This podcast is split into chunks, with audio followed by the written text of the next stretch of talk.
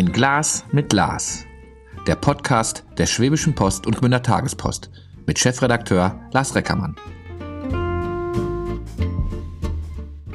Eine neue Runde, ein Glas mit Lars. Und der Podcast heute, man sieht es schon und hört es natürlich auch, den kann man sich angucken.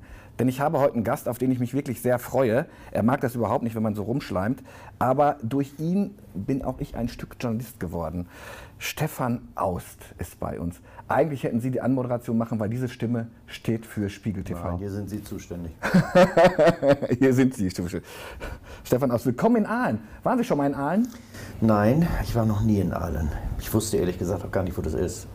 Aber äh, ein bekannter Redakteur hat mir gesagt, äh, das wird auch die schwäbische Sibirien genannt. Das kannte ich vorher noch gar nicht. Aber ich soll, er hat mir dann auch gesagt, ich soll es auf keinen Fall heute verwenden. Und das werde ich dann auch nicht verwenden. Zumindest ich habe es auch noch nie gehört und ich weiß auch gar nicht, was das eigentlich soll. Und Sie schützen Ihre Quelle, das machen Sie aber grundsätzlich, ne? Ja, das mache ich grundsätzlich. Das, das finde ich gut, ja. Wie war der erste Eindruck so vom Bahnhof jetzt zum Hotel? Hm. Ich war froh, dass ich endlich da war, äh, denn ich bin von Berlin ausgekommen mit der Bahn und da ich so richtig vollbesetzte Züge nicht ab kann, habe ich einen Zug genommen, der ein bisschen später war, ein bisschen länger dauerte, dafür aber einigermaßen leer war. Aber deswegen bin ich heute schon ungefähr so lange unterwegs, wie man braucht, um dem Flugzeug von New York nach Frankfurt zu kommen. Gottes Willen. Ja, willkommen. Das Einchecken nicht. willkommen nochmal bei uns. Schön, dass Sie da sind. Das hat einen Grund. Ähm, Sie sind hier in Aalen, weil Sie eine Lesung machen auch. Sie haben ein, ein Buch geschrieben. Ich Nein, eine Lesung mache ich nicht. Was wird das sein? Ein Interview? Nein, äh, ich, ich mache da keine Lesung, weil lesen kann ja jeder selbst. Und wenn man, das wissen Sie von einem Hörbuch, äh, wenn man einen Text liest, also laut liest, dann braucht man sehr viel länger, als wenn man ihn normal liest. Ja, ja. Und ähm, lesen können die Leute selbst und deswegen sage ich immer, die sollen mir jemanden schicken, äh, der mich befragt. Sehr gut. Ja. Das macht die Sache sehr Machen wir heute auch in, in, in Stellen. Zeitreise heißt das heißt das Buch. Da steht auch drunter Autobiografisch. Ich finde das gar nicht autobiografisch, ich finde es vielmehr journalistisch. Ja, Sie haben, Sie haben äh, den Fehler an dem Buch sofort entdeckt. Das ist richtig. ja, äh, ich wollte auch keine Autobiografie schreiben, sondern ich wollte ein Buch schreiben ähm, entlang der, der Filme und der Texte, die ich im Laufe meiner, meines Lebens da so geschrieben habe. Und das sollte eigentlich heißen Zeitreise. Beobachtungen am Rande der Geschichte. So, das war eigentlich der Sinn der Sache und ich wollte sozusagen an meinem Lebenslauf längst erzählen, äh, was ich das Privileg hatte, irgendwie recherchieren und aufschreiben zu können. Privileg und, ist gut. Ja, das ist ein Privileg. Ja. Deswegen habe ich das ja gemacht, das Ganze. Ähm, aber der Verlag meinte, es müsste auch ein bisschen was Persönliches rein und es sei ja auch in gewissem Sinne eine Autobiografie. Äh, aber der Begriff Autobiografie steht relativ klein vorne drauf. Und es haben auch ähm, äh, manche Kritiker haben gesagt, es ist viel zu wenig persönlich. Aber wenn es persönlicher gewesen wäre, hätten die wohl gesagt, was interessiert uns dessen Privatleben? Das widerstrebt auch am Journalisten sowieso so selbst Hauptaugenmerk ja, zu sein. Ja, also das ist eigentlich nicht so mein Ding, äh, dass ich zu viel über mich selbst erzähle. Natürlich kommen bestimmte Sachen drin vor, das geht ja auch gar nicht anders, weil man ja auch deutlich machen muss, warum man zu bestimmten sagen wir, Ansichten kommt oder äh, zu bestimmten äh, Wegen, die man sich sucht, kommt. Das hat ja alles auch mit persönlichen Dingen was zu tun. Äh, mit der Herkunft, mit, mit der Geschichte, mit der Familie. Ähm, aber ich habe das äh, ziemlich weit zurückgehalten. Mir kommt das, als ich das. Das wäre übrigens noch sehr viel dicker geworden, wenn ich dann wirklich angefangen hätte, das eine oder andere noch persönlich zu erzählen. Das Buch war ja jetzt schon ungefähr 1000 Seiten länger, als es jetzt geworden 1000 ist. Seiten länger, es hat über 650 Seiten. 656. Ja, ja, aber es hatte 1000 Seiten mehr und die Lektorin äh, hat da ungefähr 1000 Seiten rausgestrichen. Was macht man da als Autor? Da würde ich sagen, das ist diese Arbeit, die habe ich reingesteckt. Gibt es einen Teil 2? Also ich hatte am Anfang wirklich überlegt, mal eine Zeit lang, ob man nicht, ob man nicht zwei Teile daraus machen sollte. Es gibt auch ein paar Leute, denen ich vorher mal was zu lesen gegeben habe, die gesagt haben, warum soll äh, Alice Schwarzer zwei Teile über ihr Leben schreiben, das kannst du auch. äh, und ähm, aber irgendwie der Verlag und die Lektoren waren der Meinung, es ist wirklich besser, wenn man das ein bisschen, bisschen konzentriert. Äh, vielleicht gibt es ja irgendwann nochmal den Director's Cut. Sie, Sie haben ja selbst ganz viel in Ihrer journalistischen Laufbahn auch ähm, äh, korrigiert, redigiert, mit Texten gearbeitet. Wie ist das dann, wenn einer in Ihren Texten auf einmal rumfuhrwerkt und sagt, nö, das kommt, glaube ich, nicht so gut an? Kriegt man da die... Nee, äh, also Sie, Sie dürfen eins nicht vergessen. Wenn man, wenn man anfängt, sowas zu machen, und das habe ich ja gemacht, dann habe ich als erstes mal zusammengetragen, was ich als äh, Basisartikel, Texte von Filmen ich hatte. Ich habe glücklicherweise die meisten Texte der Filme, die ich im Laufe meines Lebens gemacht habe, aufbewahrt oder ich konnte es mir nachträglich noch besorgen und habe auch äh, alle meine Notizbücher, jedenfalls in der Zeit, ich war 15 Jahre bei Panorama, also beim NDR und die meiste Zeit bei Panorama, äh, die, die Notizbücher mit meinen Recherchen, die habe ich alle aufbewahrt. Ich habe immer so, so DIN A5 Klappen gehabt und da habe ich jede Telefonnummer reingeschrieben.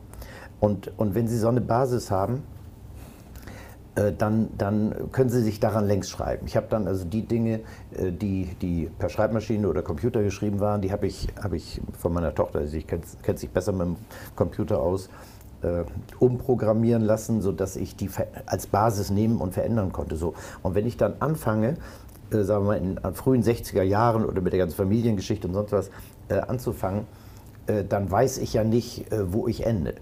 Das heißt, ich habe dann lieber mehr Sachen reingeschrieben als weniger Sachen reingeschrieben, weil ich ja nicht wusste, äh, ob mir nicht näher irgendwann der Stoff ausgeht. Okay. Äh, und deswegen habe ich gedacht, was einmal drin ist, ist schon mal da. Äh, und ähm, ehe ich mir äh, das nochmal suche, äh, wenn ich dann doch sage, das müsste, müsste rein, das ist dann viel mühsamer. Deswegen habe ich eine, so eine Grundbasis gehabt, die war sehr, sehr lang. Manchmal habe ich auch der Lektorin gesagt, nee, das äh, finde ich jetzt äh, falsch, das ähm, muss drin sein.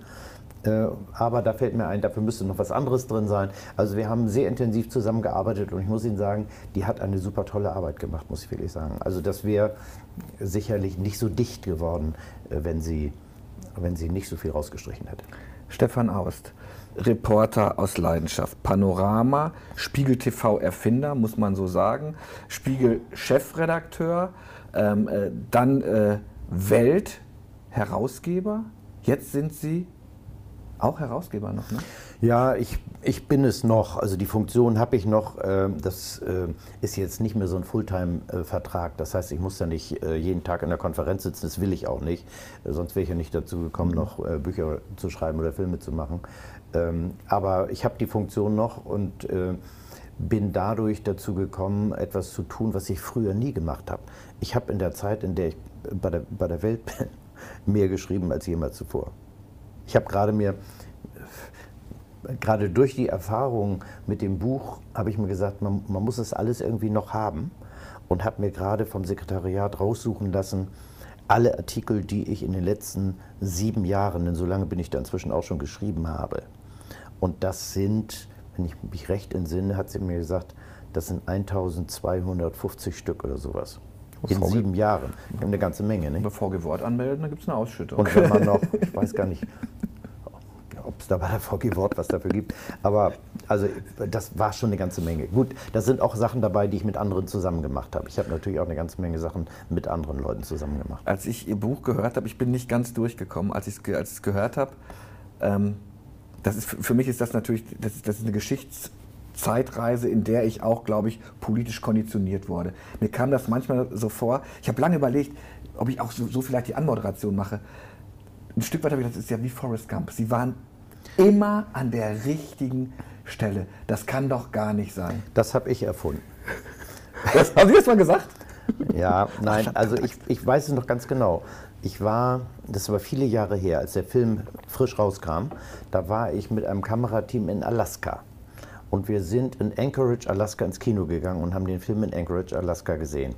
Und dann habe ich zu den, zu den Kollegen, dem Kameramann und dem Kameraassistenten gesagt, sag mal, das ist ja wie meine Geschichte. Ein bisschen doof, aber immer dabei.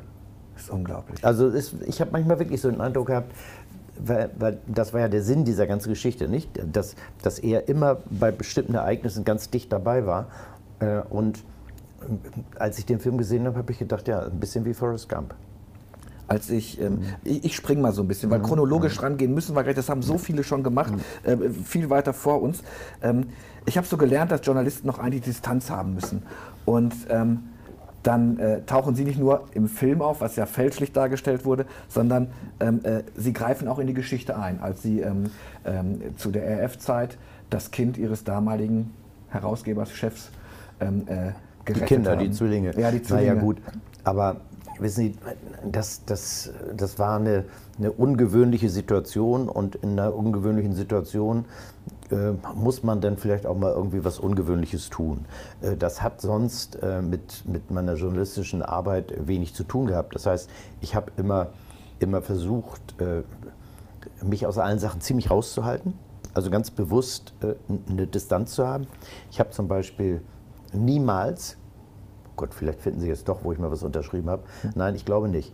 Ich, hab, äh, ich bin niemals in der Bürgerinitiative irgendwo gewesen. Ich habe niemals irgendeine Petition unterschrieben. Äh, ich habe mich nie für irgendetwas äh, direkt eingesetzt, um irgendetwas zu machen. Ich bin in keiner Partei jemals gewesen, in keiner Bürgerinitiative und so weiter. Das Einzige, und ich kann mich sogar erinnern, in, in, den frühen Jahren, als ich bei Panorama war äh, und der Programmdirektor Herr Reuker irgendwie die Filme abgenommen hat, er sagt, ja, ich möchte mal wissen, in welchem Verein Sie Mitglied sind. Und da habe ich gesagt, Herr Reuker, machen Sie sich keine Sorgen, ich bin in einem einzigen Verein Mitglied und das ist der Verband Hannoverscher Warmblutzüchter. und deswegen, deswegen habe ich immer, immer einen Abstand gehalten und zwar aus einem ganz einfachen Grund. Als, als, als Journalist ist das wichtigste Kapital, das man hat, die Glaubwürdigkeit. Und äh, deswegen haben wir zum Beispiel bei, bei Spiegel TV manche Dinge nicht gemacht, die wir früher bei Panorama gemacht haben, nämlich irgendwelche Experten befragt oder Politiker befragt. Ähm, und ich habe immer gesagt, wenn Sie einen Experten haben wollen, der, der für die Atomkraftwerke ist, äh, dann suchen Sie sich einen, der für Atomkraftwerke ist. Und wenn Sie einen haben wollen, der dagegen ist, dann suchen Sie sich einen, der dagegen ist. Und in dem Moment, in dem ich an irgendeiner Bürgerinitiative teilnehme, mich, mich für irgendwas einsetze, für die Hausbesetzer oder gegen die Hausbesetzer oder weiß der Teufel, für Windräder oder gegen Windräder, dann weiß man ja, wenn ich anschließend eine Geschichte schreibe oder einen Film mache, dann weiß man schon vorher, äh, wie die Position sein wird. Ja. Und ähm, ich habe immer versucht, die Position zu irgendeiner bestimmten Sache, über die ich was äh, gemacht habe, äh, anhand, anhand des konkreten Falles deutlich zu machen. Und äh, habe auch kein Problem damit, wenn es mal darum geht, meine Position zu wechseln. Wenn ich, wenn, ich sage immer, wenn es äh, regnet, nehme ich einen Regenschirm und wenn es nicht regnet, dann nehme ich keinen Regenschirm. Das heißt, ich versuche, mich immer von Fall zu Fall mit einer Sache zu beschäftigen. Und manchmal auch vielleicht eine überraschende Position zu haben. Ich kann mich hier entsinnen, ich habe mal mit Otto Schily, das war bevor er Minister wurde, da hat er gesagt, sagen Sie mal, da war ich mit ihm noch auf Sie, sagen Sie mal, wo stehen Sie denn eigentlich politisch? Nicht? In welcher Partei stehen Sie eigentlich nahe? Ähm, ich habe hier gerade einen Bericht gesehen über, das war zu der Zeit, als er Anwalt von, von Gudrun Ensling war. Ja. Ähm, ich habe einen Bericht irgendwie gesehen im Panorama gegen die Berufsverbote, DKP, für DKP-Mitglieder sind Sie irgendwie in der Nähe von der DKP? Ich sage, um Gottes Willen, never ever, nicht die Spur. Aber ich bin gegen die Berufsverbote. Hat man ein sehr interessantes Interview, ich weiß nicht, ob Sie so weit gekommen sind in dem Buch, mit, mit dem Innenminister Schieß gemacht, dem baden-württembergischen Innenminister Schieß damals ähm, der ganz besonders intensiv äh, seine Behörden gegen äh, Leute hat Untersuchungen anstellen lassen, die in den öffentlichen Dienst wollten, um festzustellen, waren die in der DKP oder in ja, irgendwelchen anderen Gruppierungen. Spur ja. drauf. Und dann habe ich, hab ich gesagt, Herr Schieß, nehmen wir mal an, nach dem Kriege wären die ehemaligen Mitglieder der NSDAP so aus dem öffentlichen Dienst ausgeschlossen worden, wie Sie heute die DKP-Mitglieder ausschließen, Glauben Sie, dass Sie als ehemaliges NSDAP-Mitglied jemals im öffentlichen Dienst Ihres Bundeslandes untergekommen wären? Und hat er abgebrochen oder hat er reagiert? Nein, nein, er hat geantwortet, und zwar sehr sachlich, hat geantwortet, das sei ja etwas anderes gewesen. Er sei ja ein Mitläufer gewesen. Und die Angehörigen, Mitglieder der DKP, das seien ja jetzt Aktivisten, das sei ja was völlig anderes. Allerdings hat hinterher sein Pressesprecher mich zur Seite genommen und hat gesagt, wissen Sie, ähm, demnächst beginnt ja hier der Stammheimer Prozess und ähm, ich weiß nicht, ob Sie so einfach äh, eine Berechtigung als Journalist am Prozess teilzunehmen kriegen. komischerweise, man hat, man hat ihm ja ganz oft gedroht eigentlich. Und man, ähm, äh, wenn man Journalisten geißeln will, dann darf, ich weiß, bei Kohl war es das Problem, man durfte nicht in die Regierungsmaschine äh, äh, oder sollte weniger mitfliegen. Ähm, das war doch für Sie so, kam mir das beim, auch beim, selbst bei, Ihrem Vorlesen vor, immer ein Anreiz, jetzt erst recht, oder? Ja, äh, wissen Sie, bei Kohl war das so, äh, der, das war vor meiner Zeit. Also der Spiegel hat auch eine damals, äh, kann man wirklich sagen, eine Kampagne gegen Kohl geführt. Nicht Kohl kaputt und also immer gab es irgendwelche Titelgeschichten äh, gegen Kohl. Äh, ist ja auch legitim. Aber dadurch war irgendwie so klar, Kohl hat behauptet, er würde den Spiegel nicht lesen und äh, hat dem Spiegel kein Interview gegeben nach einem einzigen Interview. Es gab mal ein Interview, äh, das hat äh, der damalige Ressortleiter, der kam aus Rheinland-Pfalz, Kilz, später Chefredakteur, dann später Chefredakteur äh, der Süddeutschen Zeitung, mit ihm geführt. Und in diesem, in diesem Interview kam dieser Begriff des Generalisten irgendwie vor. Und irgendwie hat er sich über dieses Ding so geärgert, dass er dem Spiegel nie wieder ein Interview gegeben hat. Ich habe auch nie versucht, ein Interview mit ihm zu kriegen. Ich habe ein einziges Mal mal mit ihm, ihm an einem Tisch gesessen. Das war in der letzten Phase seiner Amtszeit, kurz bevor klar wurde, wer für die SPD äh, als Kandidat antritt. Und ich weiß genau, da hat mich der Hubert Burda mitgeschleppt. Auf irgendeiner Veranstaltung habe ich, hab ich den getroffen und hat gesagt, wir gehen heute Mittag mit Kohl essen äh, und kommen Sie doch mit. Und ich habe gesagt, klar, mache ich. Und dann haben wir gegessen, das heißt, er hat Un Unmengen gegessen und hat ununterbrochen geredet, Kohl. Und ich weiß eines, der damalige Redakteur, ich glaube der FAZ, der mit am Tisch saß, der hat am nächsten Tag oder am übernächsten Tag eine Geschichte veröffentlicht, dass ganz sicher Lafontaine der Kanzlerkandidat der SPD wird, weil. Kohl nämlich die ganze Zeit erzählt hatte, Lafontaine wird der Kanzlerkandidat der SPD was Sie, er dann ja nicht wurde. Sie, Sie, hatten auch schon einen Riecher für, wer es machen sollte. Sie nicht sollte. Also sollte war immer nicht mein Begriff. Mein, mein Begriff war, und wenn ich also mit, mit SPD-Leuten darüber geredet habe, habe ich immer gesagt, mit den Kandidaten, mit denen ihr hier antretet, werdet ihr nie eine Wahl gewinnen. Das ist jetzt nicht meine Angelegenheit, äh, aber die gewinnen keine Wahl. Der Einzige, mit dem ihr eine Wahl gewinnen könnt, ist äh, Gerhard Schröder.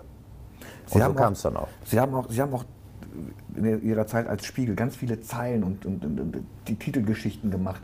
Ähm, ist das sowas wie, ähm, auf Befehl kreativ sein ist schon schwierig, wenn man sagt, okay, ich, ich weiß auch, dass der Spiegel eine sehr starke Layout-Redaktion hat, wenn der permanente Chefredakteur rumhängt und sagt, mach doch mal so, mach doch mal so. Sie sollen auch gescribbelt haben, einige, einige Titelbilder.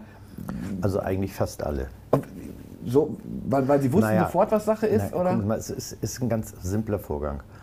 Äh, ich bin ja nur Chefredakteur geworden, weil die Auflage im permanenten Sinkflug war.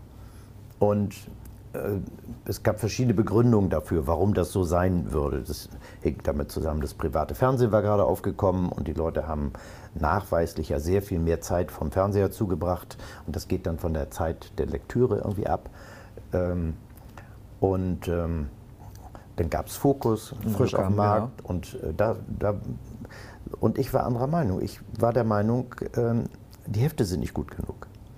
Und da war ich aber noch bei Spiegel TV. Ich habe die ganze Zeit, während ich bei Spiegel TV war, das sind sieben Jahre gewesen, bevor ich Chefredakteur wurde, bin ich jeden Morgen in die Spiegel-Konferenz gegangen. Iris Soller der Konferenz hatte immer so einen Platz auf, auf so, einer, so einem Schrank im Rücken des Chefredakteurs und habe mich nie an den Diskussionen beteiligt. Habe mir aber so angeguckt, wie die das so machen. Und äh, so, und dann, als die Auflage so immer weiter runterging, hat der Geschäftsführer mich mal gefragt, war ich in seinem Büro, äh, irgendwie mache ich mir Sorgen um die Auflage. Was glauben Sie, woran das liegt? Nicht? Weil ich, wir hatten mit Spiegel TV immer steigende, steigende äh, äh, Quoten. Und dann habe ich so gesagt, äh, Seikel, stehen Sie mal auf. Ist er aufgestanden und habe gesagt, jetzt drehen Sie sich mal um. Und da hatte er hinter sich, ähm, hinter seinem Schreibtisch, so eine große Tafel hängen. Und da war eine gerade Linie für jedes Jahr für die Durchschnittsauflage des Vorjahres. Und dann waren praktisch auf dieser Linie, die die Durchschnittsverkaufsauflage des Vorjahres zeigten, war so in Streichholzschachtelgröße waren die Titelbilder abgebildet. Und wenn die untere Linie auf der Linie war, untere Kante auf der Linie war, äh, dann war das im Durchschnitt des Vorjahres, und wenn es da drüber war, da drüber und wenn es da drunter war, da drunter. Mhm. So, und die meisten waren alle drunter, waren immer, immer weiter, von Jahr zu Jahr immer weiter runtergegangen. Und dann habe ich gesagt, Herr Seikel, jetzt gehen wir mal die Titelbilder durch und damit die Titelgeschichten. Und ich stelle Ihnen eine einzige Frage. Äh, haben Sie die gelesen? Und sind wir die alle durchgegangen.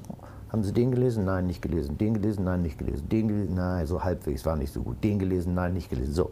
Und mir war es ganz genauso gegangen. Und dann habe ich gesagt, gucken Sie mal, Herr Seike, wenn Sie als Geschäftsführer, Sie kriegen das Ding ja umsonst, wenn Sie die Titelgeschichte nicht lesen, warum soll irgendjemand am Kiosk äh, das Heft kaufen? Der muss dafür auch noch bezahlen. Und deswegen war mir eines absolut klar, und zwar die ganze Zeit, schon bevor ich da anfing, äh, der wesentliche Hebel, äh, und damals war ja, war ja im Einzelverkauf noch eine viel größere Auflage äh, oder größerer Teil der Auflage. Wenn da 100, 150.000, 200.000 Unterschied sind von einer Woche auf die andere, womit hängt das denn zusammen? Das hängt damit zusammen, was da vorne drauf ist. Und deswegen habe ich von vornherein gesagt, das Wichtigste ist das Titelthema, das Titelbild und die Titelzeile. Und deswegen habe ich mich vom ersten Tag an, an dem ich mich damit beschäftigt habe, ähm, sehr intensiv um die Titel gekümmert. Und ich hatte irgendwie, ich will mal behaupten, äh, also sagen wir mal, ein gewisses Talent, äh, eine Idee für ein Bild zu haben, was man dann mit einer Zeile kombiniert. Weil ich habe immer gesagt, ein, gutes Titelbild und eine gute Zeile ist so ähnlich wie ein Witz. Ein Witz funktioniert ja dadurch, dass, dass sie eine Geschichte erzählt kriegen und durch die Pointe versteht man plötzlich die Geschichte anders. Und das Verstehen löst den Lacheffekt aus. Und so ähnlich muss es beim Titelbild auch sein. Sie müssen ein Bild sehen und dann haben Sie eine Titelzeile dazu und dann ist ein Funke, der durch Ihr Gehirn geht, der Ihnen sagt, wie Sie das jetzt verstehen. Und ähm, das konnte ich ganz gut. Warum sind Sie nicht zu Bild gegangen? Äh, ich könnte niemals äh, eine Zeitung machen, die ich freiwillig nicht lesen würde okay. und schon gar nicht kaufen würde. Das kann man nicht. Also Sie, Sie können nicht, also ich, ich könnte es jedenfalls nicht. Es gibt sicher Leute, die das können. Ich kann nicht, ähm, wenn ich, und ich bin kein Bildleser, ich will jetzt nichts gegen Bild sagen, äh, aber äh, also ich bin nicht der typische Bildleser. Mhm. Und deswegen könnte ich auch nicht Bildchefredakteur sein. Also ich könnte nicht äh, mich so auf eine Position stellen, irgendwie, ich finde das zwar langweilig, aber meine blöden Leser finden das vielleicht interessant. Ähm, ich kann eigentlich nur, und so habe ich es immer gesehen und betrachtet, und so war es auch, ein Blatt so machen, wie ich es selber gern lesen oder kaufen würde. Haben Sie eigentlich mal eine Zeile bereut, die Sie gemacht haben? Wo Sie gesagt haben, okay, das. Ja, ich habe, äh, ja doch. Also bereut ist jetzt wirklich übertrieben. Es, es gab natürlich schon Fälle, in denen ich gedacht habe, äh, äh, hätte man eine bessere Idee haben können. Ich sage Ihnen ein Beispiel.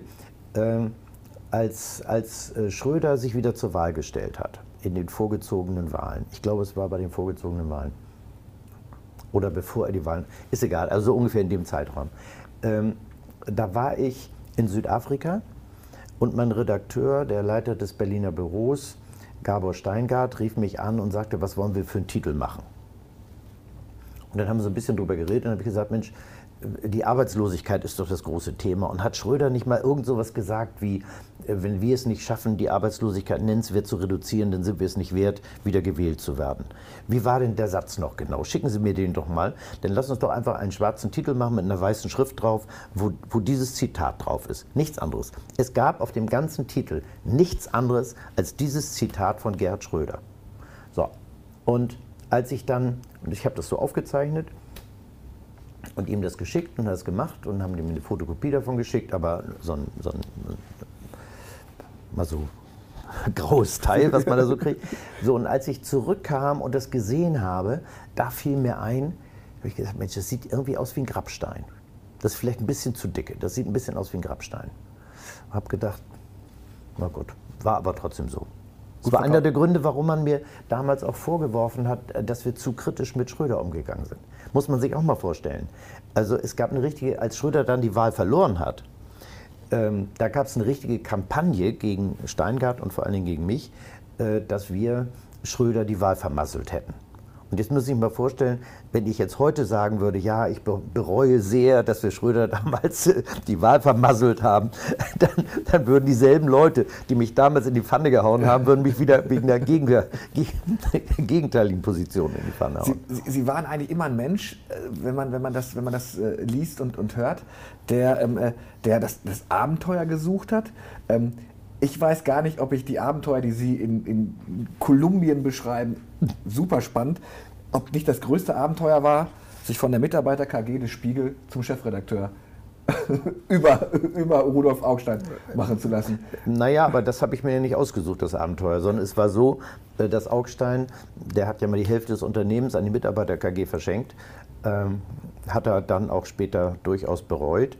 Ähm, und, und als er den Chefredakteur auswechseln wollte und mich da einsetzen wollte, gab es massiven Widerstand äh, von der Mitarbeiter-KG dagegen. Ähm, und weil Sie der Mann vom, vom Fernsehen war oder warum?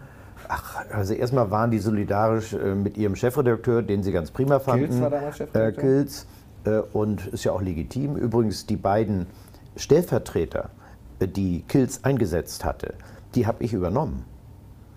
Äh, und obwohl die 14 Tage vorher oder eine Woche vorher hatten die ein, ein, eine einen Besuch äh, bei Rudolf Augstein in der Elbhöhe organisiert, äh, um ihn dazu zu bringen, von meiner Berufung Abstand zu nehmen. Und ich kannte die beiden, ähm, Jockel Preuß und, und äh, Dieter Wild, und fand das sehr gute Leute. Und ich fand, das war auch ein Akt der Solidarität, dass sie für den Chefredakteur, der sie zu dieser Funktion gebracht hatte, Stellvertreter zu sein, dass sie für die eingestanden sind. Und das fand ich ein Akt der, der Loyalität ja. Äh, und, und habe das nicht irgendwie als gegen mich gerichtet betrachtet. Und als sie mich gefragt haben, also dann Augstein und der Geschäftsführer, äh, ich könnte mir jetzt Stellvertreter suchen, habe ich gesagt, nee, ich nehme die, ich finde die gut. Und schauen wir mal, ob wir Sie, mit denen zurechtkommen. Und ich bin die, ich sage Ihnen, mit Jockel Preuß bin ich bis zu meinem letzten Tag dort gewesen. Der hat dann, als die KG dann, als Augstein tot war, äh, hat die KG natürlich äh, zugesehen, dass sie mich wieder loswerden wollte und konnte. Waren auch neue Leute in der KG. Äh, und ich habe den Dieter Wild, den habe ich über sein Pensionsalter dort beschäftigt äh, und ähm, ihn dann gegen, gegen einen anderen ersetzt, aber der ist länger da geblieben als, als eigentlich seinem Alters. Äh, es, gibt ja die, es gibt ja die schöne Geschichte, dass, äh, dass das Eis gebrochen wurde bei der ersten Redaktionskonferenz mit dem Pferd. Ja, ich muss Ihnen ehrlich sagen, ich wusste das nicht mehr. Okay. Äh, es war nur so, als Dieter Wild gestorben ist, hat seine, seine Witwe, seine Frau, Gisela Wild mich gebeten, die Totenrede zu halten. Und dann hat sie mir Unterlagen und Aufzeichnungen von ihm gegeben für die Trauerrede. Und da stand das drin. Ich hatte es, ich hatte es wirklich ehrlich gesagt vergessen. Sie, ähm, Sie hatten es gesagt, ne? mein Pferd springt höher. Oder hat er gesagt? Ja, ja na, er war so. Ähm, es war so. Äh, irgendwie hat er gesagt, und ähm, am Ende, und mein Pferd springt doch höher als ihres. nicht? Und dann gab es ein großes Gelächter. Aber es stimmte natürlich nicht. Er hatte Dressurpferde und ich hatte Springpferde. Das war natürlich völlig falsch. Nicht? Aber damit war das Eis irgendwie gebrochen. Ich muss ehrlich sagen, ich hatte es vergessen.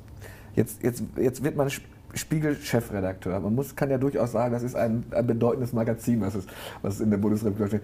Mhm. Ist das so etwas, wo Sie dann auch mal zu Hause Frauen rufen und sagen, Schatz, ich bin jetzt Chefredakteur vom Spiegel? Oder ist das in Ihrer Vita so, ach, da kommt was und äh, ich glaube, als Sie, Sie beschreiben das auch im Buch, als Sie das, als man Sie informiert hat, hat Ihre Tochter gerade Geburtstag, ne? Es war eine Geburtstagsfeier. Die ja, die wurde gerade vier, wenn ich mich recht entsinne. Ja. Naja, und äh, da kriegte ich einen Anruf es war erst, hat der Augstein mich angerufen und hatte gesagt, ja, wir haben die Mitarbeiter KG, KG so weit, die wollen aber dir nur einen Jahresvertrag geben. Und normalerweise hatten die Chefredakteure einen Fünfjahresvertrag. Mhm. Und, und das kann ich dir doch nicht zumuten, äh, nur einen Jahresvertrag. Und dann habe ich gesagt, weißt du, Rudolf, ich, wenn ihr meint, ich kann das, dann freue ich mich darüber sehr. Ähm, ich weiß nicht, ob ich das kann. Aber es wird sich innerhalb eines Jahres herausstellen. Insofern habe ich nicht. Und, und wenn, wenn ich das nicht kann, dann möchte ich dann möglichst schnell wieder weg. Und ähm, insofern habe ich gar kein Problem mit dem Jahresvertrag. Ich habe nur eine Bedingung. Ähm, wenn die mich wieder loswerden wollen, dann will ich meinen alten Job bei Spiegel TV wieder haben. Und hat er das haben, ja, war ja auch irgendwie eine Selbstverständlichkeit. Ich wollte dann ja nicht auf der Straße sitzen. Ja, und, ja. und, ich habe ja viel Spaß bei Spiegel TV gehabt. Ich, also es war ja nicht so, dass ich da unbedingt weg wollte. Nicht? Aber dann rief mich eben der Geschäftsführer an am Nachmittag, die ganze Familie war gerade beim Kaffee trinken und, und haben gesagt, so, die haben mir zugestimmt, dem Jahresvertrag. Äh, herzlichen Glückwunsch, bis jetzt Chefredakteur. Habe ich gesagt, ich komme gleich. Und dann habe ich mich ins Auto gesetzt und war eine halbe Stunde später da. Das war, nicht, das war ja nicht Ziel eigentlich, oder? Das, da haben Sie diesen Ehrgeiz entwickelt, wenn möchte ich auch nach ganz oben on, on top. Nein, ich, also es war nicht so, dass ich unbedingt Spiegelchefredakteur werden wollte. Ich wusste, ich werde es irgendwann sowieso. Wenn, Sie jetzt, wenn Sie jetzt Ihre Station nehmen, war Spiegel das Spannendste oder war die Anfangszeit, als Sie, Kontext, ähm, ähm, als, Sie, als Sie anfingen, äh, Blattmacher zu werden, ähm, eine wilde journalistische Zeit haben am Anfang? Ähm, äh, ja. Ich sage Ihnen alles zu seiner Zeit. Ähm, die, ich war ja nach der Schule, äh, einen Tag nach dem Abitur, war ich, war ich ja bei Konkret wollte eigentlich nur so ein Praktikum machen, war dann aber so spannend, dass ich da drei Jahre geblieben bin. Es war eine wahnsinnig interessante, aufregende und Zeit. Und also richtig Verantwortung. Sie waren ja nicht ja, ja. der Nein, ich, war ja auch, ich habe immer ziemlich viel gearbeitet, muss ich sagen. Ja. Ich wirklich war ziemlich fleißig immer und, und hatte auch ein gewisses Talent, so, so ein Blatt zu machen. Hatte ich ja so bei Schülerzeitung schon, schon gelernt und, und Röhl, also der Herausgeber, Ehemann von Ulrike Meinhof, äh, der hat hat auch sehr schnell irgendwie gemerkt, gut, der kannte meine Schülerzeitung, weil da war ich mit seinem sehr viel jüngeren Bruder, der war da, daher kan kannte ich die, die alle. Ne? Ja, ja, daher kannte ich die alle. Und, und er hat sofort gemerkt, dass ich wirklich Tag und Nacht bereit war zu arbeiten.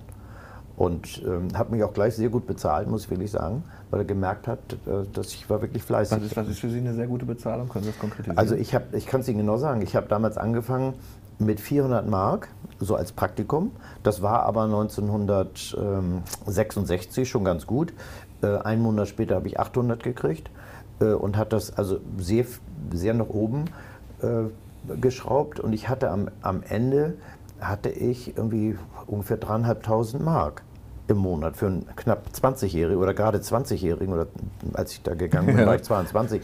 Sie müssen sich mal vorstellen, VW Cabrio damals hat 7200 Euro äh, D-Mark gekostet. Das heißt, das war halb so viel, wie ein, wie ein VW Cabrio gekostet hat. Aber ich hatte gar keine Zeit, das Geld auszugeben, weil ich so viel gearbeitet habe. Sie haben kräftig gespart. Das hat, Sie, das hat ja auch Ja, ich hatte keine Zeit, das auszugeben. Ja, ja. Also das, das lag da auf dem Konto und, und das hat mir dann die Freiheit gegeben, als ich keine Lust mehr hatte zu sagen, so, jetzt mache ich dieses Blatt mache ich noch fertig und dann bin ich weg. So manche Überschriften von Ihnen, weil man muss ja wählen konkret, dann wurde irgendwann mal gesagt, wir, wir, müssen ja täglich auch mal erscheinen, St. Pauli-Nachrichten. Ja, das war was anderes. Die, die, die St. Pauli-Nachrichtengeschichte, das war wirklich sehr lustig, aber das hatte, ich war ja bei konkret weg und dann ein halbes Jahr in Amerika kam ich wieder und da war es so, die St. Pauli-Nachrichten waren eine Wochenzeitung, die eine riesenhafte Auflage durch die Kontaktanzeigen hatte. Also das, was heute äh, äh hier Partnership und ja, dieser, ja. Das, das war da und das, äh, damit haben die über eine Million Auflage gehabt. Und dann wurden sie plötzlich von der Bundesprüfstelle für jugendgefährdende Schriften ähm, äh, gestoppt. Äh, der öffentliche Handel durfte nur noch unter Ladentisch verkauft werden. Und da ist die Anwältin des Verlegers, das war übrigens die Ehefrau von meinem späteren stellvertretenden Chefredakteur Dieter Wild, äh, Gisela Wild, die zusammen mit einer Kollegin übrigens das Volkszählungsurteil im, im, beim Bundesverfassungsgericht durchgesetzt hatte. Ähm, also das Urteil gegen, das, gegen die Volkszählung. So, und die hatte eine, eine clevere Idee. Die hat, dem, die hat gesagt, im Gesetz steht, dass Tageszeitungen nicht indiziert werden dürfen und hat dem Verleger gesagt, kannst du nicht eine Tageszeitung draus machen. Muss aber eine richtige Tageszeitung sein, also mit, mit Politik, mit Überschrift, mit allem drum und dran. Und dann kannst du ja das reguläre Blatt als Wochenendausgabe laufen lassen. Und da haben die mich gefragt, ob ich das nicht machen konnte. Und äh, das fand ich lustig, muss ich wirklich sagen. Und habe deswegen diese Tageszeitung für ein halbes Jahr gemacht. Das war ein bisschen anders, als man sich das da vorstellt. Da gab es doch auch Zeilen, die hätte man in der Bildzeitung finden können, oder? Ja, natürlich. Also, doch, doch. Also, wir haben auch so Sammelüberschriften gemacht, aber wir haben auch also, politische Überschriften. Also was weiß ich, als die, als die Chinesen den ersten Satelliten in den Weltraum geschossen haben, da sind wir zum, zum, äh, zum China-Restaurant um die Ecke gegangen, bei, auf der Reeperbahn, und haben gesagt, was heißt, und der, der piepste äh, Dung Fan Hung, der Osten ist rot, äh, und haben gesagt, schreib uns das mal auf Chinesisch auf. Und dann haben wir als Überschrift diese chinesischen Schriftzeichen genommen mit der Überschrift Der Weltraum ist jetzt ein Chinese. Ja, so war das. Haben Sie nicht auch erklärt in einer Überschrift, warum Sie jetzt täglich erscheinen? Ja, das Sag war mal. das Erste. Äh, doch, doch, die Überschrift habe ich auch gemacht. Äh, da war die Begründung, warum jetzt täglich erscheint. Und deswegen war die Überschrift Darum täglich eine Nummer. Das gibt doch nichts zu verbergen. Das war wirklich sehr lustig. Aber wie gesagt, es war ein bisschen anders, als äh, meistens die Leute glauben. Hatten Sie nicht gedacht, ah, wenn ich jetzt, wenn ich jetzt diese, äh, die, die, in meiner Vita steht und St. Pauli-Nachrichten und solche Überschriften, dann bin ich erstmal für das äh, hochseriöse mich- weg oder? Ich muss Ihnen sagen, das, ich wusste ja, warum wir das gemacht haben. Wir, wir haben praktisch für diese Zeitung äh, die, das Verbot der Bundesprüfstelle unterlaufen. So, und, äh, und es hat auch richtig viel Spaß gemacht. Also ich hatte kein Problem damit. Jetzt gucken wir mal in die, in die, in die heutige Zeit. Die Karriere ist ja wirklich beispiellos. Ich habe vor kurzem war ich mit meinen Volontären in, in Berlin, habe denen mal so ein bisschen gezeigt. Wir waren bei der Welt, wir waren auch auf der Media Pioneer und haben uns ein paar Zeitungen angeguckt. Und ähm, ich hatte auf der Fahrt dann auch schon das Hörbuch an von ihnen. Ich habe dann gedacht, das kann ich meinen Volontären ja eigentlich gar nicht vorspielen.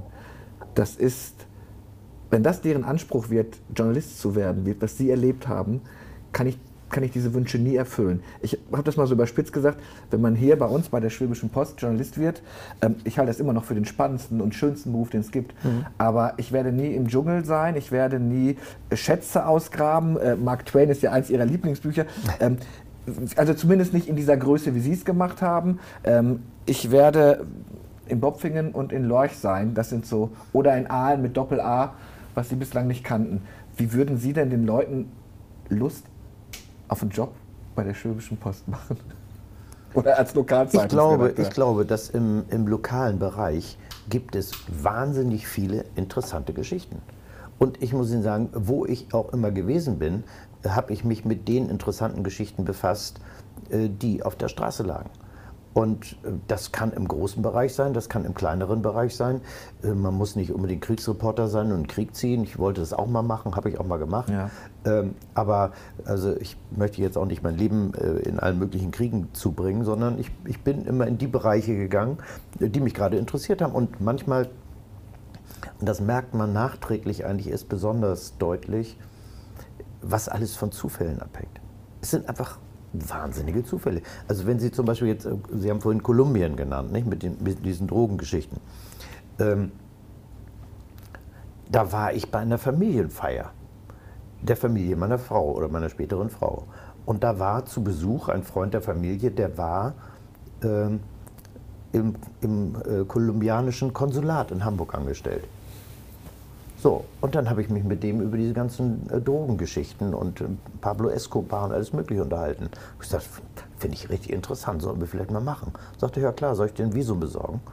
Und dann hat er mir am nächsten Tag ein Visum besorgt und am übernächsten Tag saß ich mit meinem Kamerateam im Flugzeug und wir sind nach Bogotá geflogen. Haben Skat gespielt die ganze Zeit. Und, ja, und da habe ich dann wieder jemanden getroffen, der mir einen Kontakt gemacht hat äh, zu der damaligen Drogenbeauftragten von äh, Cesar Gaviria, dem Präsidenten. Äh, und, und die war in, in, in Medellin und die hat, hat uns da Zugänge geschaffen. Und, äh, also, und so, so kommt dann eins zum anderen. Gibt es so einen Moment, wo Sie wissen, jetzt ist die Geschichte rund, jetzt, jetzt habe ich es super und dann. Nee, es gibt immer Momente, wo man denkt, vielleicht kommt da noch mehr. Und, und deswegen, also zum Beispiel, als wir da in Kolumbien waren, das war die Zeit, in der Pablo Escobar gerade im Gefängnis saß. Und, und dann war äh, sein, sein früherer äh, Mitdrogenhändler, äh, Carlos Leder, der hatte so einen deutschen Vorfahren, der saß in Amerika im Gefängnis. Und dann hat unsere Korrespondentin in, in Amerika, hat dann uns äh, einen Interviewtermine beschafft. So, und wenige Wochen später war ich dann plötzlich in Marion, Illinois, im Hochsicherheitstrakt und habe hab, äh, den Carlos Leder äh, interviewt. Auch die Leute, die Sie im Umfeld haben, das waren ja, ich nenne das ja gerne wirklich positiv gemeint, so richtige journalistische Trüffelschweine. Sie haben es geschafft, Lenin zu filmen. Ja, Sie- aber auch, ich sage Ihnen, reine Zufälligkeit. Ich, ich bin in, Mos in Moskau. So. Ich ähm, rede da mit unserem Büroleiter und äh, dem Übersetzer und sag, ähm, Mensch, wisst ihr, eigentlich möchte ich gerne mal ins Lenin-Mausoleum. So. Dann sagen die, ja klar, musst du ein bisschen Schlange stehen, aber kannst du rein. So, habe ich mich da hingestellt, Schlange gestanden, bis ich da drin war. So, komme ich wieder raus, bin wieder im Büro, sag ich, sag mal, da müsste man mal drehen können. Das sagt doch der Büroleiter, ja, da ist schon mal gedreht worden. Ähm, ähm, hier neulich war ein russisches Kamerateam hier, die da gedreht haben äh, in dem Mausoleum und die wollten das Material anbieten. Aber man weiß ja, wie Lenin aussah, als er lebte. Warum soll man denn Bilder davon haben, wie er in, in dem Glassarg liegt? Gibt ja auch ein Foto von 19, was weiß ich. Sag ich, sag mal, spinnt ihr total? Äh, und dann habe ich dem, dem äh, Übersetzer da gesagt, der so alles das im Büro managte. Ähm, kannst nicht mal mit denen reden, ob wir das kaufen können, das Material. Und dann hat er mich, ich musste wieder zurück, dann hat er mich angerufen und hat gesagt, äh, ja, die wollen so und so viel dafür haben, war richtig viel Geld. Und dann habe ich gesagt, also das kommt überhaupt nicht in Frage. Was, ist, denn, was ist denn richtig viel Geld für Also Spiegel? das waren bestimmt, also das waren mindestens 100.000 Dollar oder sowas, Okay, ja. mindestens. So habe ich gesagt, das ist mir viel zu teuer, das machen wir nicht. Aber wenn das schon mal gedreht worden ist, vielleicht können wir selber mal fragen. Haben sie alle laut gelacht. Und dann hat der das geklärt, äh, dass wir da drehen durften. So, dann konnte ich leider nicht, das bereue ich heute noch sehr, habe ich einen Reporter, Thomas Schäfer, mit dem Kamerateam dahin geschickt und habe dem Kamerateam 30.000 Dollar im Bar mitgegeben. Und habe gesagt, also das kriegt ihr wahrscheinlich nicht umsonst, aber um da reinzukommen, das ist mir die Sache wert.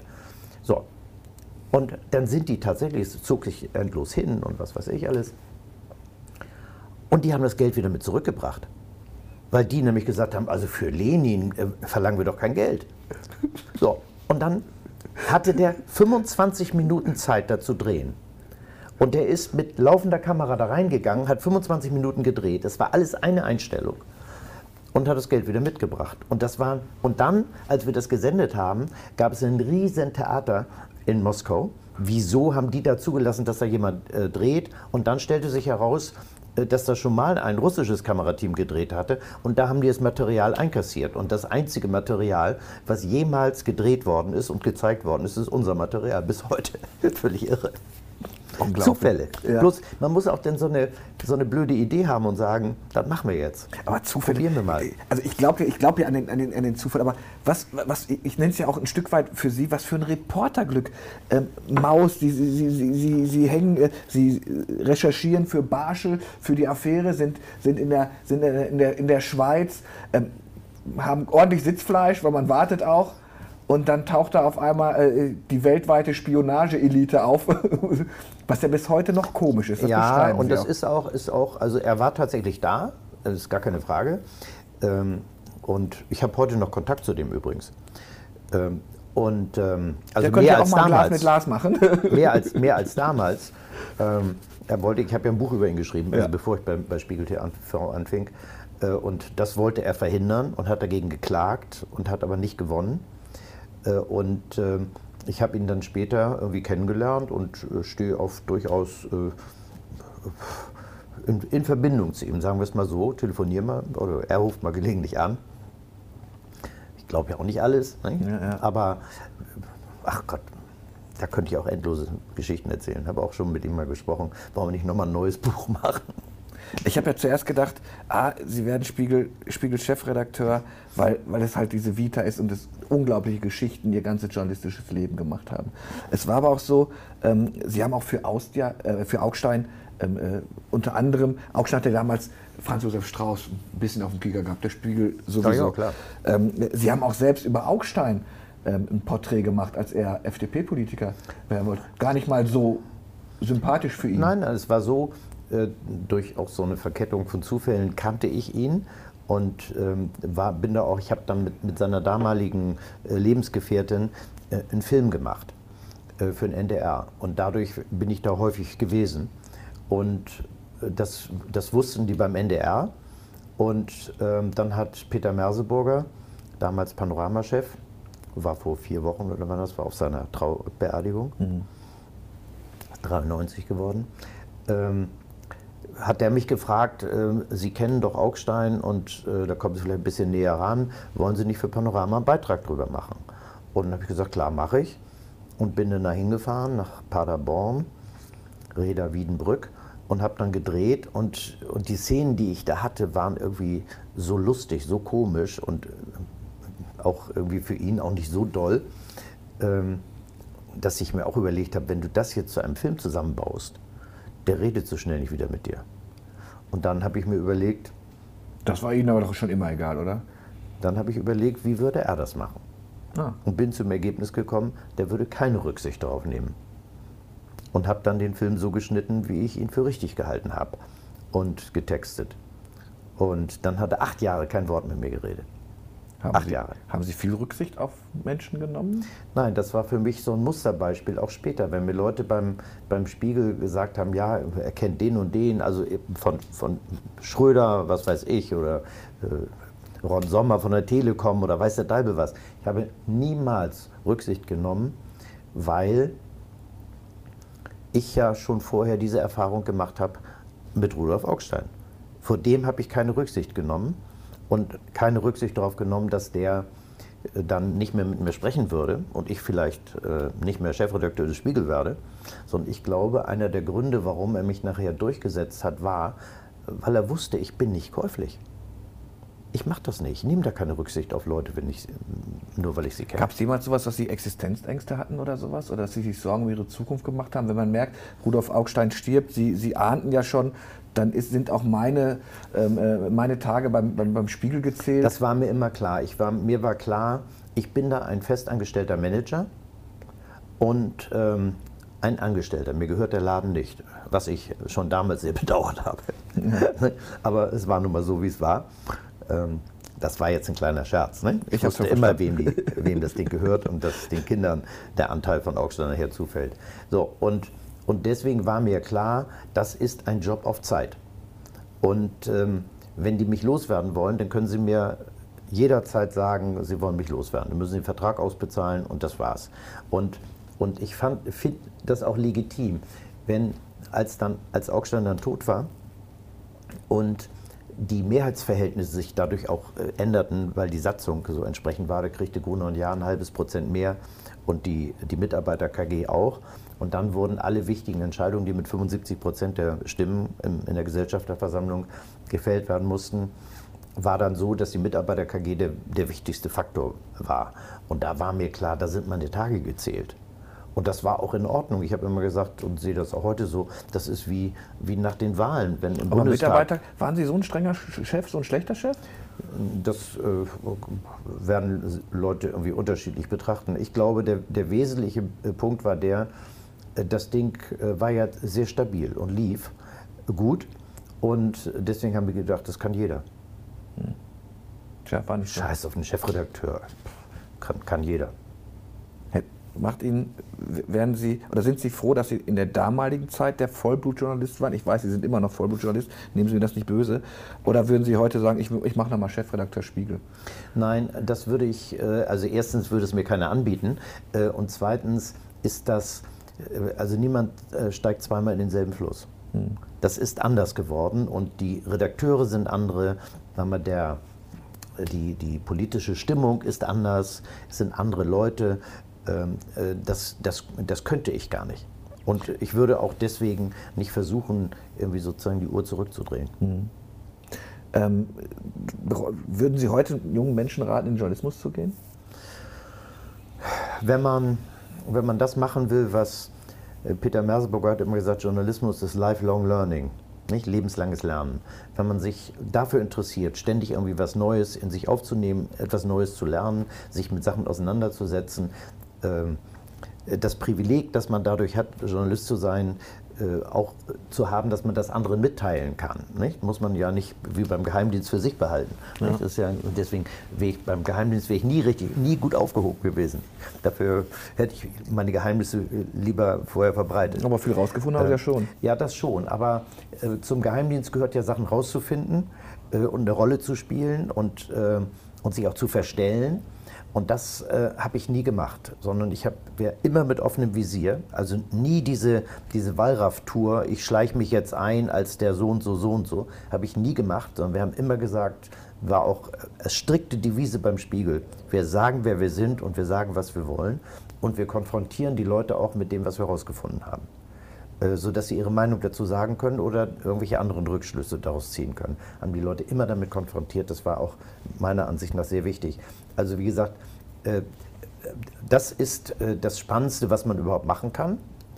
Ähm, es ist schwieriger geworden deswegen, weil die, die Medien ja sich sehr stark verändert haben durchs Internet. Und früher war es so, wie der Publizist Paul Setin von der FAZ mal gesagt hat, ähm, Pressefreiheit ist die Freiheit von zwei, 200 reichen Leuten, ihre Meinung zu sagen. Das stimmte schon damals nicht, das waren deutlich weniger Verleger. Aber es ist eben heute so, dass man nicht unbedingt einen Verlag oder einen Verleger braucht, der im Besitz der Produktionsmittel ist, äh, sondern äh, dass man ja im Internet alles veröffentlichen und sagen kann, was man will. Äh, ich finde das auch richtig und legitim. Ähm, die Leute sollten vielleicht aufhören, ständig Twitter-Meldungen zu schreiben, wenn sie in einem Zustand sind, bei dem sie schon nicht mehr Auto fahren sollten. ich glaube, dass die meisten, die, die irgendwelchen Unsinn im Internet vertreiben, nicht mehr ganz nüchtern sind. Äh, das gilt, glaube ich, auch für wichtige Politiker. Das merkt man manchmal auch, wenn Politiker irgendetwas äh, loslassen. Das muss ja nicht äh, nur der amerikanische Präsident sein.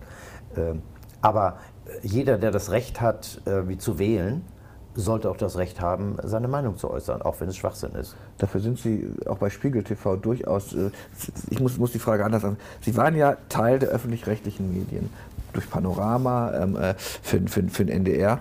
Dann entwickeln sie Spiegel TV. Ich glaube, sie hatten so einen Dreiklang. Ne? Es muss anfangen mit einer Geschichte, wo man hm. sagt, boah, hilf mir. Ja, ich habe immer gesagt, so, wenn wir so drei Geschichten haben, vorne muss eine sein, wo man sagt, boah, ist das wirklich wahr? Ist das wirklich möglich? Und die zweite muss sein, boah, so eine Sauerei. Und am Ende muss es sein, boah, sowas komisches, hast du das schon mal gehört? Mhm. Nicht so, also so, so ungefähr habe ich versucht. Das ich, ich, hatte, ich hatte einen Fall total verdrängt, da haben Sie mich im Buch wieder daran erinnert, als Spiegel TV die Geschichte gemacht hat, als die ersten Flüchtlingsheime brannten. Mhm. Und ähm, äh, für mich war der Spiegel komischerweise immer etwas, etwas linksorientiert, frag mich warum. Und dann tauchte dieses Video auf und Sie, Sie erklären es im, im, im, Buch wunderbar. Ähm, Sie erklären, warum dieser Hass kommt. Und ich weiß, sie sind dafür gescholten worden, weil man eigentlich gesagt hat, mhm. Hm, pass auf, jetzt konzentrieren wir uns nicht auf, mhm. äh, auf, wir gucken nicht nach der Genese, warum sind die Leute so geworden, mhm. wie sie geworden sind, sondern wir gucken uns äh, äh, die Flüchtlinge an. Hat das bei Ihnen auch, auch in der Redaktion für viel Widerstand gesorgt oder eher nicht? Nein, wir haben, wir haben viele Diskussionen darüber geführt. Ich sage Ihnen, ein, die, diese Szene, die habe ich in dem Buch auch beschrieben, die ist mir auch nicht aus dem Kopf rausgegangen. Ähm, als in in Rostock-Lichtenhagen diese Krawalle anfingen. Äh, das war an einem Wochenende und an diesem Wochenende hatten wir Sendung äh, und da meldete sich äh, der Redakteur oder Reporter einer Nachrichtenagentur, einer, einer, einer Fernsehnachrichtenagentur, die da zufällig gedreht hatten und hat uns das Material gegeben. Und das zeigte den Beginn dieses ganzen Theaters dort. Und das ging damit los, das waren ja so Roma und Sinti, die da in diesem äh, Haus mit dem, mit dem großen Sonnenblumenzeichen wohnten. Und da hatten sich die, die Anwohner darüber aufgeregt, äh, dass die da wohnten und äh, der Rasen, dessen Betreten normalerweise verboten war, war alles wirklich äh, Matsch und die haben ihre Klamotten dahingeschmissen, war unglaublich dreckig und alles Mögliche. Und darüber richten die sich auf, vor der Kamera. Und dann dann kamen erstmal die jungen Leute aus der Nachbarschaft und dann kamen langsam die Rechten, so immer weiter mhm. dazu. So. Und äh, da haben wir einen kleinen Beitrag gemacht daraus. Und ähm, das ging aber ja immer weiter die ganze Zeit. Und dann habe ich sofort am nächsten Tag ein Kamerateam eigenes dahin geschickt und wir haben das die ganze Woche da gecovert. Und dann habe ich eine Redakteurin beauftragt, äh, das zu einer Schwerpunktsendung zusammenzuschneiden. Und äh, dann habe ich mir die Sendung angeguckt und habe gesagt, Beate, da fehlt was. Sagt sie, wieso, was fehlt denn da? Sag ja, da fehlt die Szene, wie das losging. Das haben wir bei diesem Agenturmaterial gehabt. Und dann hat sie gesagt, ja, das habe ich ganz bewusst nicht reingenommen, dann kriegt man ja Verständnis dafür.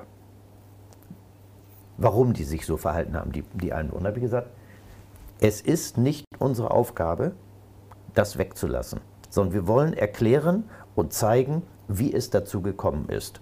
Und dazu gehört das. Wir wollen keine Agitation betreiben und, und wir, müssen, wir müssen erzählen, wie es tatsächlich dazu gekommen ist. Haben Sie verfolgt, wie das andere Medien gemacht haben zu der Zeit? Haben die andere Sachen weggelassen?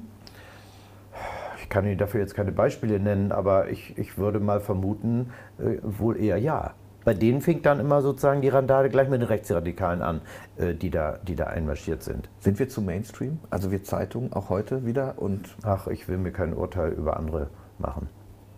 Also wie gesagt, ich habe das. Es, es, ich, ich sage Ihnen gerade, was äh, in der, in der Zeit, als wir Spiegel TV gemacht haben, da ging das ja mit den Rechten richtig los. Äh, und ich kann mich erinnern, da waren Wahlen in Berlin und die Republikaner zogen das erste Mal ins Abgeordnetenhaus. Und alle waren völlig überrascht. Und wir auch. Wir hatten nicht damit gerechnet. Und dann haben wir in der, bei den, in der Redaktion darüber geredet und habe ich gesagt, das passiert uns nicht nochmal, dass wir sozusagen von solch einer Entwicklung äh, überrollt werden. Und äh, wir bleiben da dran und wir zeigen, wie das, wie das ist. Haben Sie mal jemals überlegt, Sie haben immer die große Politik gemacht, war Lokalzeitung mal irgendwann mal für Sie auf dem Radar überhaupt? Oder schon gar nicht, weil Sie sofort ins, ins in, in, die große Welt gingen? Nein, das war ja auch keine große Welt. Ich bin eben, äh, also wenn, wenn, nehmen wir mal an, eine Situation gewesen wäre, wo äh, der Chefredakteur an der Lokalzeitung gesagt hätte, irgendwie wollen Sie nicht ein Volontariat hier machen, will ich nicht ausschließen, dass ich gesagt hätte, ja, mache ich. Und mhm. dann hätte ich vielleicht was ganz anderes gemacht. Lesen Sie Lokalzeitungen? Äh, ja, ja, ja. Niederelbe-Zeitung bei uns draußen. Hamburger Abendblatt blätter ich so gelegentlich mal durch. Ja. Aber nicht so richtig. Sind, Sie, bleibt man Nachrichtenmann? Also sind Sie so ein Nachrichtenjunkie, permanent Handy an und. Äh ja, ja, doch. Aber natürlich im Wesentlichen in so Zeiten wie diesen, wo, wo ja morgen wirklich der Atomblitz kommen könnte. Ja, ja. Also ich, ich bin da im Augenblick außerordentlich ganz mulmiges Gefühl, was die Eskalation dieses Konfliktes in der Ukraine beträgt, anbetrifft. Sie glauben nicht an ein Ende auf dem jetzigen Status quo? Sie glauben, es wird noch weiter extrem Ich weiß es nicht. Ich kann nur sagen, also ich, würde, ich, ich wäre sehr froh oder erleichtert, äh, wenn es einen Waffenstillstand gibt und die irgendeinen Kompromiss aushandeln. Denn ich kann mir nicht vorstellen, äh, wie das sein wird, wenn die eine oder wenn die andere Seite gewinnt. Ich meine, wenn die eine Seite gewinnt, nehmen wir mal an, die Ukraine treibt jetzt die Russen irgendwie bis hin zur Krim äh, aus der Ukraine raus, nicht? Nimmt die Ukraine wieder vollständig in Besitz, inklusive der, der Krim und der, der Donbass-Region, ähm, dann ist ja Putin der Verlierer. Und wie der sich dann verhält, das weiß ich auch nicht so richtig. Hm. Denn wenn der in die Ecke gedrängt wird, äh, dann glaube ich, äh, wird er erstmal äh, Soldaten hinschicken, die dann. Sie haben, Sie haben, ja, Sie haben ja nicht, oder aber oder wenn oder oder wenn wenn er gewinnt, ist, ist, ist das noch nicht das, was wir uns da gerade wünschen können. Das heißt, und, und ich, ich, ich fürchte, wenn es auf der Gegen, wenn es jetzt irgendeinen Kompromiss geben wird, ähm, dann ist das Ergebnis für die Ukraine schlechter, als sie das vielleicht vor zwei Monaten hätten haben können.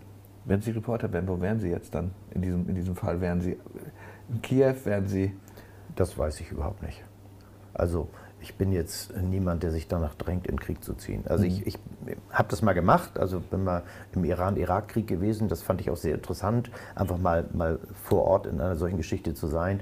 Aber ich bin eigentlich nicht der, der klassische irgendwie Kriegsreporter, der da dann mit dem Stahlhelm und der, und der Schutzweste steht. Jetzt, jetzt haben Sie ja in Ihrer Zeit äh, permanent auch so einen Gerd Schröder begleitet. Hätten Sie gedacht, dass dann dass es jetzt mal so ist? Ich glaube, die Bildzeitung titelt heute dann geh doch nach, dann zieh doch nach Moskau. Ja, ich finde, die Kampagne gegen Gerhard Schröder ist äh, nicht so, wie ich sie führen würde. Mhm. Ich muss sagen, ich bin mit dem im Augenblick auch nicht auf besonders guten äh, äh Fuße und zwar übrigens schon seit längerer Zeit. Es wechselt manchmal.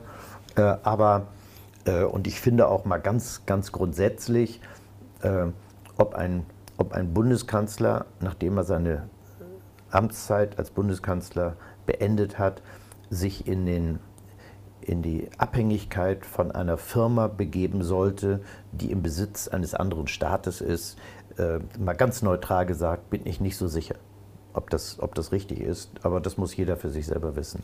Aber man darf eben eines auch nicht vergessen, äh, Putin ist auch nicht mehr der Putin, der mal vor zehn Jahren gewesen ist. Äh, und und dass es im Prinzip vernünftig ist, mit den Russen irgendwie vernünftige Beziehungen zu haben, ist auch für mich eine Selbstverständlichkeit. Ähm, aber so wie die sich in den oder wie Putin äh, sich in den letzten Jahren verhalten hat, das ist schon sehr bedenklich. Muss ich wirklich sagen. Zwei Fragen habe ich noch. Es ist super spannend, mit, mit Ihnen zu plaudern, weil Sie ein Geschichtsbuch sind. Hm. Ähm, es hat vor kurzer Zeit eine Ohrfeige bei, bei den Oscarverleihungen äh, für Aufsehen äh, gesorgt. Dann hat eine Ohrfeige bei einem Boxkampf Oliver Pocher für Aufsehen gesorgt. Ihr Leben, Ihr Schulleben hat auch eine Ohrfeige zu tun, oder? Ich muss sofort dran denken, naja, selbst das kann doch kein Zufall sein. Nein, äh, das, das war wirklich ganz interessant. Ich hatte einen in der Grundschule, also Volksschule hieß es bei uns, Klasse 1 und 4 in einem Klassenraum. Und ich hatte eigentlich sehr guten Lehrer, mit dem ich auch sehr gut konnte, ähm, Herr Ebeling. Und der war ähm, einer der jüngsten Ritterkreuzträger der Wehrmacht gewesen, war Oberst, ist später auch General der Bundeswehr geworden. So, mit dem konnte ich eigentlich sehr gut. Und dann hatten wir Rechenaufgaben und rechts von mir saß die Tochter eines Architekten, die, und die konnte die Aufgaben schneller lösen, obwohl die eigentlich nicht besonders schlau war. Und dann hat mein Lehrer mich geärgert und hat sich so in, de, in die Bank links neben mir gesetzt und hat irgendwie so gestichelt, wieso ich das nicht so schnell konnte. Und dann habe ich erst so mit dem Ellbogen gemacht. Und als er nicht aufhörte, habe ich mit der rechten Hand ausgeholt und habe Batsch eine und habe voll getroffen. Es war eine ziemlich peinliche äh, Szene. Ähm, ich musste mich ja später dafür entschuldigen, war alles ganz schrecklich. Ja, Sie haben sich spät ähm, entschuldigt, ne? Ja, äh, so, es war nicht so. Aber dann war eben was völlig Verrücktes. Äh, der, der zog dann als General zur Bundeswehr.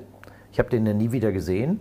Als er 90 wurde, da war ich Chefredakteur des Spiegel. Und da rief mich seine, seine Enkelin an und sagte, äh, er würde gelegentlich über seinen Schüler reden äh, und ob ich nicht ihm zum 90. Geburtstag ein paar Zeilen schreiben könnte. Und da war in dem Brief war seine Telefonnummer drin. Da habe ich ihn angerufen, äh, hat er sich so gefreut, dass er geweint hat. Und wenige Wochen später oder Monate später starb meine Mutter. Und dann kam er zur Beerdigung. Und dann haben wir auf der Trauerfeier anschließend wieder gesessen und Kaffee getrunken. Und dann kam dieses Gespräch, diese, diese Szene von damals mit der Ohrfeige. Und dann hat er gesagt, er möchte sich dafür entschuldigen. Denn er hätte mich damals nicht so in die Enge treiben dürfen. Dann war das auch erledigt. Und zwar 70 Jahre, ach nicht 70, 75 Jahre später. Haben Sie da, weinen Sie auch zuweilen? Gibt es so Momente, wo ja, Sie... Ja, sogar relativ häufig, äh, weil ich ähm, häufig äh, Tomatensauce mache mit Zwiebeln. das ist aber das Einzige. Ja, erst beim Kochen löst das aus. Wann haben Sie den letzten Joint geraucht? Äh, als ich, ich glaube, als ich 69 in Amerika war, habe ich mal so eine Tour gemacht, da wurde gelegentlich mal ein Joint geraucht. Das, das war nicht so richtig was für mich, weil ich äh, äh kein Zigarettenraucher war. Und wenn Sie einen Joint nicht auf Lunge rauchen, dann merken Sie überhaupt nichts mhm. davon. Äh, und dann habe ich das gelegentlich mal gemacht, nicht häufig. Äh, und als ich dann zurückkam aus Amerika, habe ich dann mal eine Stäubesand auf Lunge geraucht und da wurde mir genauso schwummrig. Das heißt, dann, Sie sind eigentlich nicht Raucher? Ich bin, ja, ich habe dann, ich habe, daran kann man sehen, äh, dass Marihuana doch zu stärkeren Drogen führt. Ich habe dann angefangen, wirklich Zigaretten zu rauchen. Aber als ich mit Spiegel TV angefangen habe, da hatte ich eine Sekretärin, die hatte einen amerikanischen Ehemann, der brachte immer stangenweise Zigaretten zollfrei mit. Äh, und dann haben wir um die Wette geraucht. Und als mir dann irgendwie klar wurde, was da auf mich zukommt bei Spiegel TV, ähm, da habe ich gesagt, so, wenn du jetzt weiter rauchst, bist du bald tot. Und dann habe ich Silvester 87 auf 88 die letzte Zigarette geraucht. Und das war's. Und also ein Joint sowieso nicht. Ich habe übrigens vor, vor, weiß nicht, drei Jahren oder was, haben wir einen Film gemacht über die Legalisierung von Marihuana, äh, eine Reportage in Kalifornien. Und wir sind von einer äh, Marihuana-Farm auf die andere gefahren. Ich habe keinen einzigen Joint geraucht. Das war noch nie mein Ding. Ich bin übrigens auch nicht kein Anhänger der Legalisierung. Das wäre jetzt noch eine nächste Frage gewesen. Okay, also nein. Nein, nein auf keinen Fall. Jetzt haben wir gesagt, junge Leute, Sie würden schon sagen, ja, geht in den Journalismus, es ist anstrengend, es wird, es wird, es wird schwieriger. Ähm, wie sehen Sie die Zukunft von so einer Lokalzeitung? Das muss jetzt gar nicht mal unsere sein. Also was ich, ich glaube, der, der entscheidende Faktor ist, ähm, ich hab, das habe ich früher beim Spiegel schon immer gesagt, wir handeln nicht mit Holz. Das heißt, wir handeln nicht mit Papier. Ähm, und auf welche Weise die Informationen zu den Leuten kommen, das ist eine praktische Frage und, und, und keine ideologische Frage. Äh, und die Leute sind, werden auch weiterhin interessiert sein äh, an den Informationen, den Diskussionen, auch im regionalen Bereich und gerade im regionalen Bereich. Äh, und ob das dann per Internet oder per Zeitung, also Papierzeitung stattfindet, ist eine praktische Frage. Ich glaube, äh, gerade im regionalen Bereich äh, werden die Zeitungen durchaus noch eine Zukunft haben. Bewegtbild? Sie, Sie, Sie, sehen hier ein Studio, Sie haben selbst mit Studios ja, gearbeitet. Ja, das, das, das, das gehört dazu. Das habe ich beim, beim Spiegel ja, also gerade in meiner Zeit haben wir ja äh, mit der Tageszeitung im Internet angefangen, Spiegel Online. Wir waren die Ersten damit, in, also zumindest in Deutschland. Wir haben eine Fernsehproduktion gehabt, wir haben sogar eine Zeit lang einen Fernsehsender gehabt. Äh, und, und ich war immer der Meinung, wir sollten eine Tageszeitung uns zulegen. Ich wusste auch welche, nämlich den Tagesspiegel, schon wegen des Namens. Und habe irgendwie gesagt, lass uns doch den Tagesspiegel übernehmen. Äh, und dann fusionieren wir den Tagesspiegel mit, äh, mit Spiegel Online. Und dann können wir dieselben Informationen, die wir äh, im Internet verbreiten, am nächsten Tag oder am selben Tag per Druck rausgeben. Und, und Fernsehsender sollten wir auch haben. Also diese Kombination.